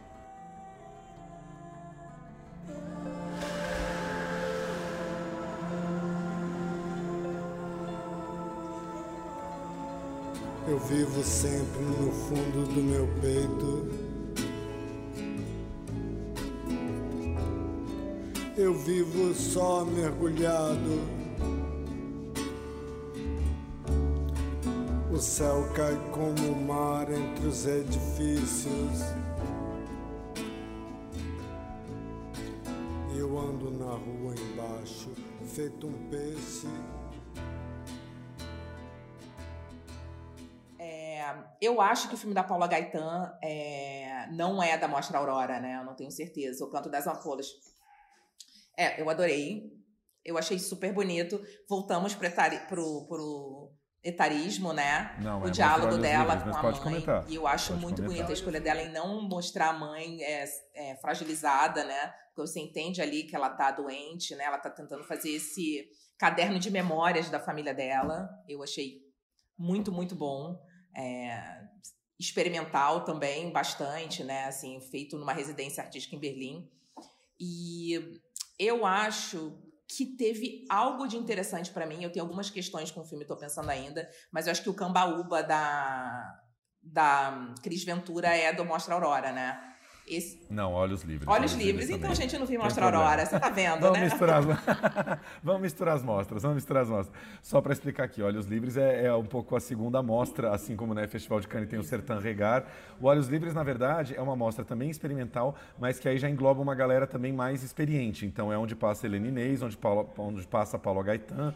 Então, assim, o pessoal muito mais veterano, que às vezes está lá já no seu décimo, décimo segundo longa-metragem. É, mas eu, eu gostei dessa coisa do etarismo, né? E a, a mostra Aurora, mesmo nos outros filmes que não tenham tanto isso, trouxe personagens que não são só juventude, né? O, o, o filme, o filme que fechou, Solange, traz a atriz, a Cássia, né, Cássia Damasceno, ela já é uma mulher de meia idade, ela tem cabelos brancos, você vê que aquela mulher tem uma história, né? E é muito interessante, né, porque é um filme de memórias. Ela já construiu memórias, traumas, ela morava, a gente deduz que é Curitiba, ela é uma dentista que se mudou para Salvador e volta para Curitiba para meio coletar os caquinhos que ela foi deixando uma caixa em cada casa de amigo, é, né, coletando essas memórias, né? Uma metáfora interessante essa das caixas. Você vê, ela é uma mulher de meia idade que em geral, sem maquiagem, com seus problemas, a gente não está acostumado a ver também. Acho que o cinema americano tem feito isso, as séries têm feito isso. Eu e o Thiago comentamos aqui de várias séries com mulheres de meia idade que têm outras histórias. E a Cássia é essa mulher também. Quando a gente fala de etarismo, não é só idoso. É, existia uma coisa, né, até pouco tempo, que a mulher fez 35 anos, ela já vira avó no cinema. Sim. E não mais, né? Sim, a mulher aos 50 era invisível, né? Você ficava invisível aos 50. E hoje as mulheres estão transantes aos 50, né? É incrível. Exato. Aliás, só abrindo o escopo aqui, eu acho que é importante dizer que Tiradentes talvez seja o festival mais democrático nesse sentido. É uma lição de democracia né, para o Brasil, porque você vai ver muitos filmes de cineastas negros, né, mulheres negras como personagem, diretores, diretores e diretoras transgêneros, você tem de tudo aqui, né? É um cinema muito democrático, que o que mais passa longe de Tiradentes é você ter apenas o cineasta do homem branco cis, né? Você tem toda uma variedade e realmente vocês lembraram bem, tivemos pelo menos só entre os longas, sem contar os curtas, a gente tem duas grandes personagens mulheres pretas que foram, né, o Mugunzá, como vocês citaram, e o Solange. Não sei se está me escapando mais algum, mas assim, é isso, personagens mulheres negras, algo que a gente não vê ainda tão, tão frequentemente, né? É, sim, realizadoras também, né? Realizadoras acima dos 50 fazendo seus filmes, assim. É muito emblemático num Oscar que não indicou nenhuma mulher para direção. Aprenda, Oscar. Tipo, gente... Oscar, ap... Nossa, eu tô num bode, eu já, já tenho bode. Agora eu tô, não sei, gente. Nenhuma mulher, jura? É no ano, no ano de After Sun, você não vai indicar uma mulher? Pelo amor de Deus, sabe? E tem uma coisa legal das mulheres também, que tem, teve o curta, que é o primeiro curta feito por um coletivo de mulheres indígenas, né? Que é a Mulher Pensando. Que eu achei maravilhoso, porque a gente está acostumado a ter esse olhar exterior, né? Alguém observando. Esse filme é feito de dentro. São elas filmando. Então é muito bonito. E é isso, assim, um coletivo de mulheres indígenas também. Teve esse outro dado. Então, realmente é muito democrático o Festival de Tiradentes. A Rafa lembrou bem, né? Falei aqui do cinema negro, cinema trans, mas cinema indígena também é muito forte em Tiradentes. Muitos curtas rolaram. Passou aqui o grande vencedor do último Festival de Brasília, que é A Invenção do Outro, um filme que, que mostra o Bruno Pereira. Para quem não lembra, Bruno Pereira foi aquele indigenista assassinado com o britânico Don Phillips numa emboscada de pescadores perto de um garimpo ilegal no ano passado, né? Totalmente é, relevado, um atentado totalmente né, ignorado pelo governo Bolsonaro como se nada fosse.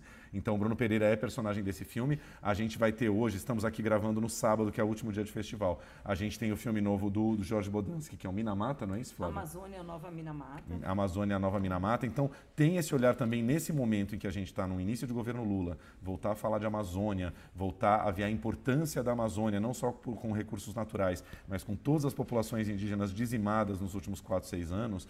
É, o festival já trouxe de novo esse olhar. Vamos ficar atento para essa galera, porque assim é, é, é, uma questão que a gente sabe muito pouco, né? A gente branco, né, pessoas das cidades, né, das, dos grandes centros urbanos, a gente sabe muito pouco, então a gente tem que ler e a gente tem que ver filmes, senão a gente fica no clichê do ah, o índio coitado na reserva natural, né, ameaçado pelo garimpo. A gente tem que entender um pouco como essas pessoas funcionam e claro que temos agora até um ministério indígena para isso, graças a Deus. Né? É, o invenção do outro é uma experiência ele não é só cinema, assim, porque o, o, diretor, o Bruno Jorge, que já é o diretor do Piripicura, que também estava na Amazon, não sei se continua, mas é um filmaço.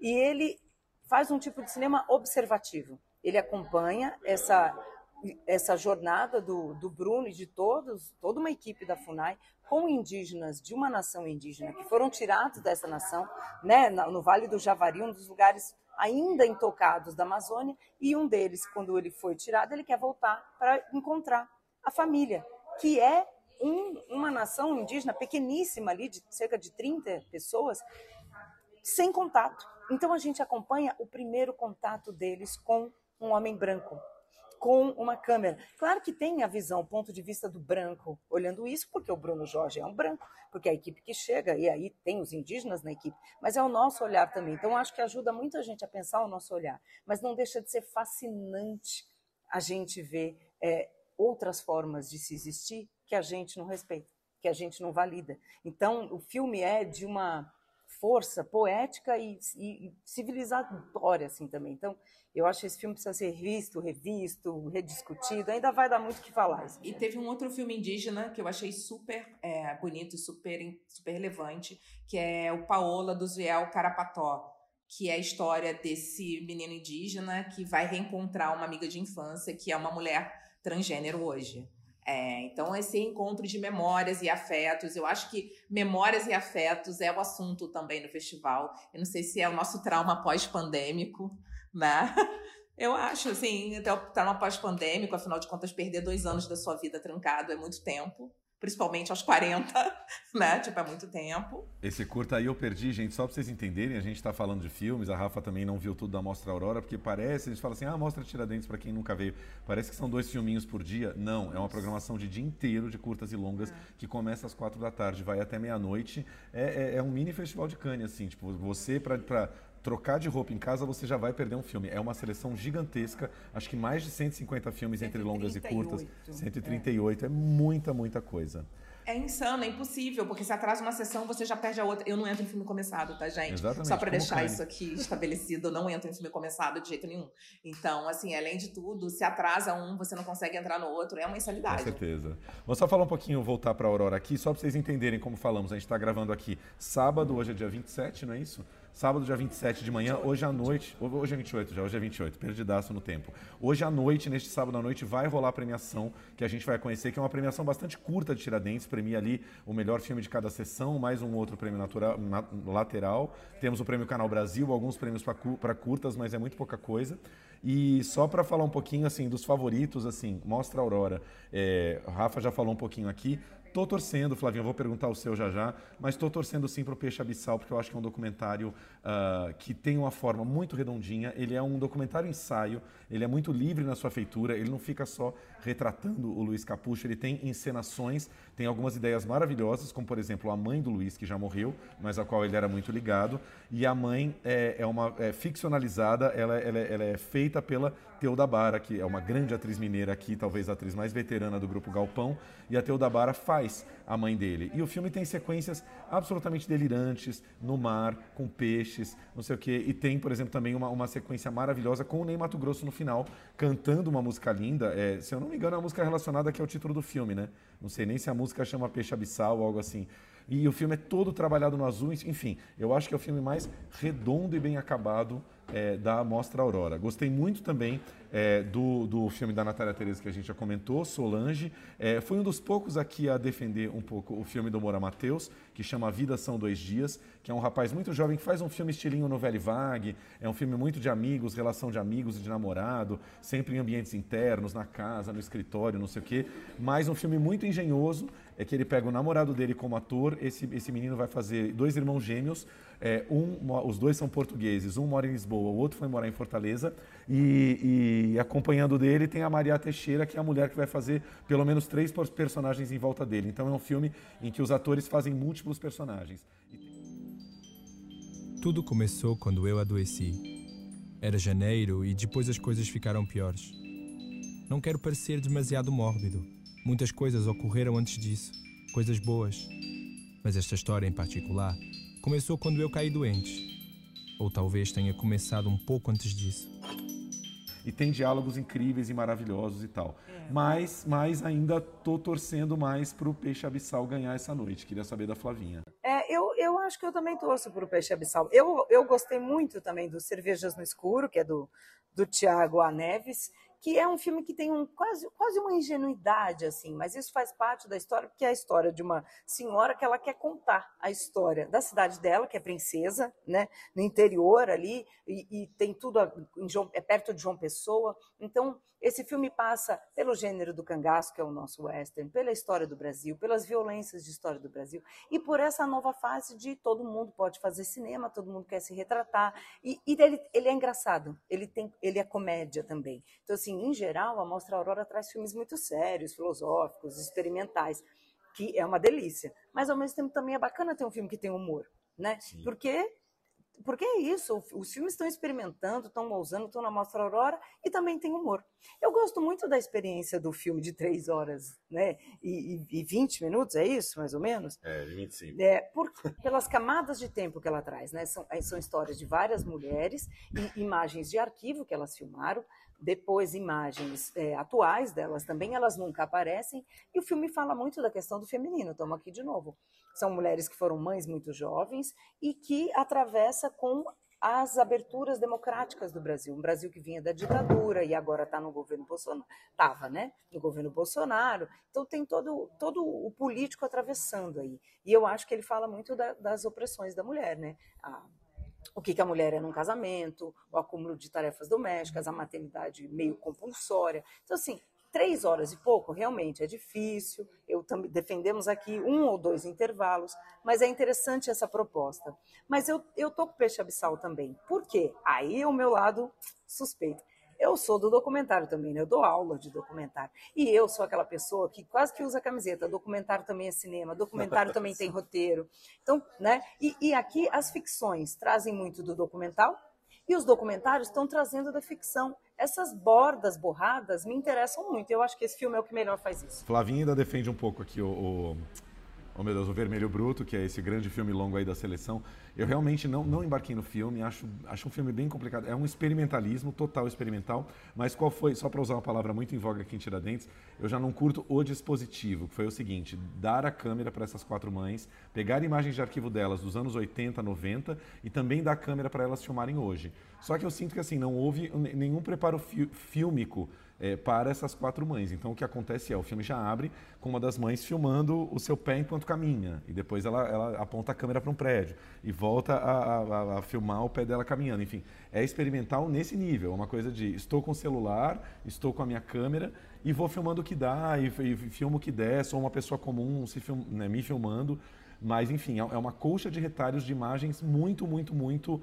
Uh, amadoras experimentais mesmo. Então, assim, acho que falta uma certa construção no filme, até uma construção de linguagem que levaria talvez aí a uma concisão, a você ter um filminho aí de uma hora e quarenta, talvez duas horas, mas não de três horas e vinte e cinco. Quer dizer, é realmente experimental com quatro E's maiúsculos assim. Né? Agora, só, só linkando aqui, vocês estão descrevendo, falando aqui de documentário, o olhar do outro sobre o olhar de alguém interessante, fascinante precisamos falar, e vocês estão descrevendo o filme do João Dumas, As Linhas da Minha Mão, que foi o filme que abriu a Mostra Aurora na segunda-feira, foi bastante elogiado. É um documentário sobre uma atriz que vive ali na, aqui na, eu não lembro agora se é interior de Minas ou do Rio, e ela chama Viviane de Cássia Ferreira, ela é, ela é, atriz e ela é, o filme nunca deixa claro, mas ela tem uma experiência pessoal dela com a loucura, algum tipo de bipolaridade aguda, ela é uma pessoa que sofre de, de, de, de fortes problemas psiquiátricos. E o João filma essa mulher com uma delicadeza, filmando o universo dela e ouvindo o que ela tem a dizer, e ela dizendo mesmo quanto ela hoje, aos seus quase 60 anos, ela, ela, ela entende e sabe perfeitamente o problema, o problema que ela tem, a loucura que, que, que, que paira sobre ela e o quanto é difícil essa solidão da loucura e as pessoas não entendem ela. E às vezes os próprios amigos já sabem que ela é assim, mas perdem a paciência e o quanto ela se sente mal e solitária e frustrada com isso. E ao mesmo tempo é uma atriz, ela relata algumas experiências de sexo muito livres que ela teve na vida, ao mesmo tempo ela vai falar de uma tia dela altamente machista que sempre a reprimiu, que sempre tratou ela como a vagabunda da família pelo fato de ela ser atriz e não ser casada e ter namorados diversos, enfim é todo um quadro completo de uma personagem muito fascinante que eu acho que o João, né, vamos falar aqui, né, sendo homem branco, hétero e tal, ele filma com uma delicadeza e com uma abertura de olhar para ela que assim você se apaixona por Viviane, assim você sai do filme altamente apaixonado. Sim, e é muito delicado, né? Assim, a gente tem a, a gente posso falar nomes e ser polêmica. Eu tenho muitas questões com Estamira. Eu acho um olhar muito complicado daquela mulher como é filmado, aquela mulher naquele, naquela fragilidade, na, eu, eu tenho muitas questões. E legal saber que tem gente pensando isso com delicadeza e eu não vi esse filme, mas eu vi dois filmes documentários curtas em contraponto que eu achei muito bonitos, um chamado Nós Duas. É a história dessa senhora no interior que resolve fazer um documentário no interior do Nordeste, eu acho, Rio Grande do Norte, não sei, não lembro, mas resolvem filmá-la e ela faz um depoimento falando de toda a vida dela, que ela foi obrigada a casar, que ela teve filhos e que a vida dela acabou é, naquele momento e, é, e que ela era feliz desse jeito. E o, a virada do filme é que eles colocam ela para assistir essa cena junto com a filha. E naquele momento ela se dá conta de tudo que ela falou e de que não era bem assim, que ainda ela, ela não era feliz. Foi super bonito, super delicado, porque a filha dela tá do lado dela e fala: mãe, fica bem, tamo bem, tamo junto. É um filme super lindo e eu acho que a gente não pode esquecer do filme do André e do Renato Novaes. Né? Nossa Mãe Será Atriz, que é lindo de morrer. Né? Com certeza. Vamos para encerrar aqui que a gente já está indo para a reta final. Vamos falar um pouquinho mais de curtas, assim só, assim curtas preferidos de cada um, ou se faltou comentar algum curta. É muito difícil que a gente está com a cabeça aqui liquidificador, mas enfim, na mostra foco mesmo, a gente viu muita coisa. Eu queria, a gente já falou um pouquinho aqui do, dos animais mais fofos e engraçados do mundo, mas eu queria citar dois outros que passaram na mesma sessão. O Promessa de um Amor Selvagem, que é um filme do Davi Mello, um cara de São Paulo.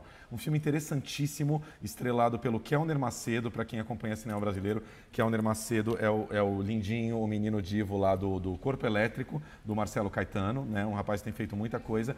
E é um filme que começa como um filme ali um meio que um delírio, uma coisa ali, uma certa solidão gay, um rapaz vagando pela noite de São Paulo, ele entra numa festa que está acontecendo num prédio sem conhecer ninguém, ele se envolve com um rapaz, eu não sei se pode dar spoiler de curta, eu nunca sei, né? Porque eu não sei se as pessoas vão dar ou não. É, é, muito difícil o acesso a curta, né? É isso. Então vou falar aqui. O que acontece é que de repente o filme tem uma dobra que do nada o filme corta para uma moça, provavelmente ali começo do século XX ou final do século XIX, numa fazenda tá uma menina que está doente, o filme vai para 100 anos atrás e você descobre que toda essa história do Kellner, do Kellner, do menino gay, na verdade era um sonho dessa, dessa menina doente, né? Então, assim, é um filme que faz uma quebra de tempo, de tudo, assim, muito, muito interessante. Né? muito bom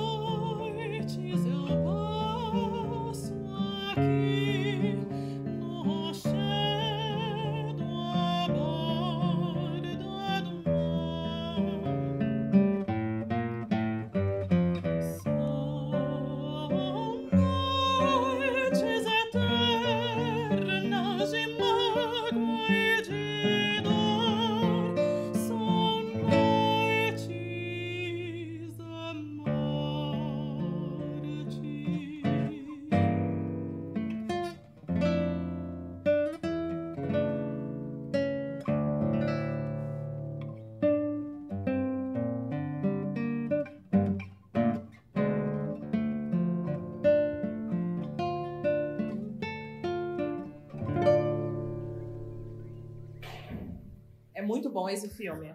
Eu, inclusive, mandei uma mensagem para o Davi, porque eu me lembrei muito dos filmes do João Pedro Rodrigues, que eu amo. E ele falou que foi uma grande referência para ele, o João Pedro Rodrigues e o Manuel. Que ele adora o cinema português e foi uma grande referência para mim, ficou claro isso, né? E foi exatamente no dia que eu reclamei, reclamei da falta do cinema fantástico, do cinema de gênero no festival porque eu sou uma adepta do cinema de gênero e esse filme é muito bom de fato. Acho que teve também, nesse olhar de Tiradentes, que está sempre atento a tudo, é, dois é, filmes de cineastas trans muito interessantes. Um que foi bastante polêmico, deu para sentir na sessão que as pessoas não gostaram muito, que é o Lalabes, que é um filme muito abstrato, que faz, que cria todo um universo visual a partir ali da, da de personagens trans. É um filme realmente abstrato, mas de, de, um apuro visual incrível. Eu até comentei com a Flavinha, é triste porque eu acho que nos últimos 20 anos as pessoas estão perdendo um pouco a mão para ver coisas abstratas. A coisa abstrata, zero narrativa, ai que saco que bode. Então esse filme tem 24 minutos, deu para ver as pessoas inquietas ali na cadeira, tal, mas cara, um apuro visual estético muito incrível. Eu acho que é uma, uma, uma, uma, uma moça que tem que fazer coisas muito interessantes chamada Noah Bonoba. E só para citar também, teve o Pedra Polida, da Dani Barbosa, que é um curta mais narrativo, mas também um olhar traz um olhar trans muito interessante sobre né, é, uma personagem ali trans vivendo com a sua família, com seu marido e tal. Quer dizer, um olhar muito mais linear, mas também muito, muito interessante. Tenha calma. Respire fundo e tente relaxar. Eu quero cantar a quem abre os caminhos é Iemanjá. Eu quero cantar a quem abre os Agora aqui na minha casa, aqui eu não quero não.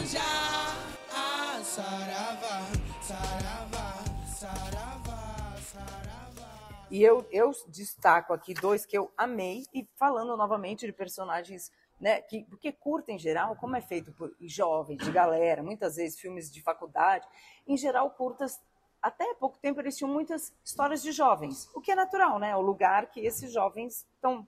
Mas tem curtas que já estão trazendo outros lugares, né? O Remendo, por exemplo, que é um curta do, do, do Espírito Santo, ele traz esse homem, o Zé, ele é do Roger Gill, que eu adorei, porque o Zé é um cara de meia idade, você já vê, que conserta tudo, né? Conserta geladeira, ventilador, chuveiro e tal.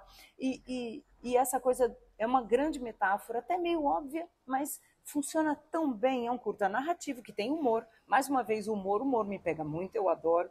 Ele, ele tem um tempo desconjuntado, mas ao mesmo tempo funciona. Ele tem, falei para Flavinha, tem um toque de opaió tem, ali, né? Tem. Mas funciona lindamente, vai muito além. Assim. E, e, e ele, ele traz um, um, estranhamento muito interessante e é um homem de meia idade, tem uma outra mulher e como que o romance acontece ali, né? Como é que essas pessoas se conectam e ao mesmo tempo ele é super filosófico sobre o que que a gente fica querendo consertar na vida que não adianta mais consertar, né? O nosso apego a algumas coisas e sem fazer filosofia.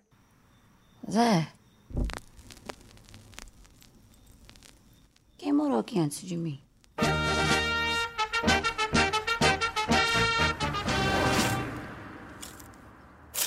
Mas eu te falei que vi ela aqui.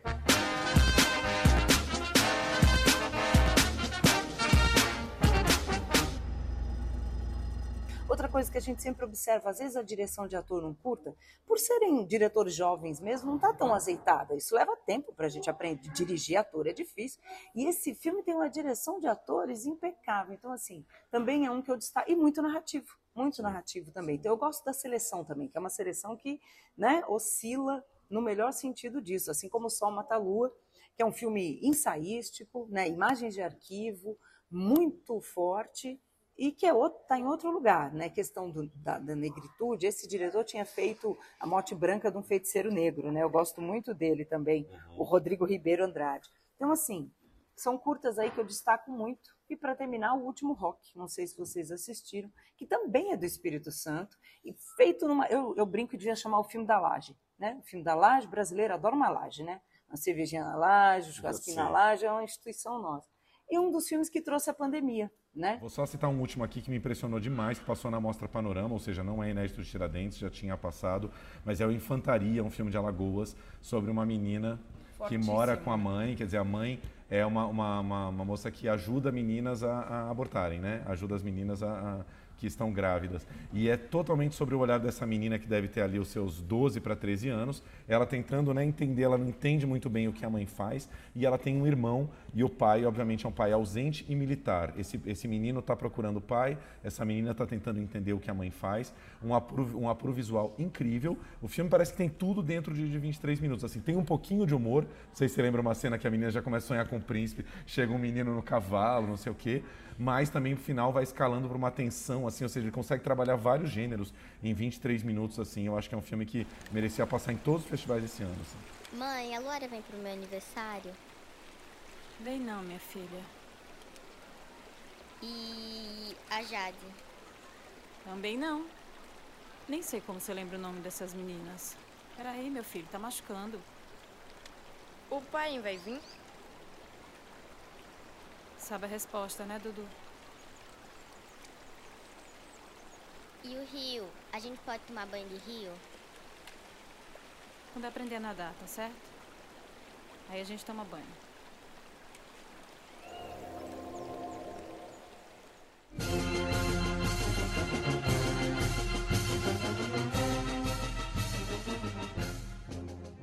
E é interessante que o último rock a gente acha que é documentário, porque ele tem uma câmera e tem os depoimentos, né? E você acha que é um documentário. Não é. Os meninos não são aquilo que eles estão falando. Eles também são. mas não são. Como a personagem que está falando que ela foi para a banca de doutorado, né, e ela é uma, uma jovem negra, e como que eles percebem o projeto dela, que é sobre essas questões, ela, na verdade, é, uma, é bailarina.